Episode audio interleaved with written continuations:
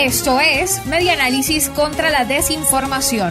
Compartimos noticias verdaderas y desmentimos las falsas. Reconstruyendo la información para la democracia.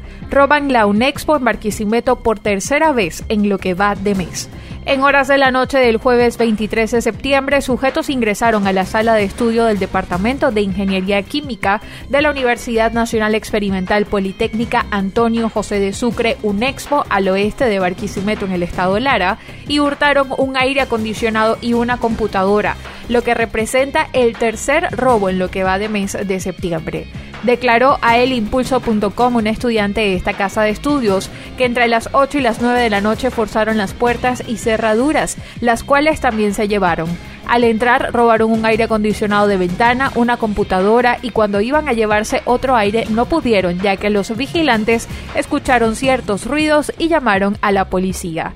Explica que la UNEXPO no cuenta con una empresa de vigilancia que pueda cubrir todas sus áreas, por lo que han sido víctimas constantes de la inseguridad.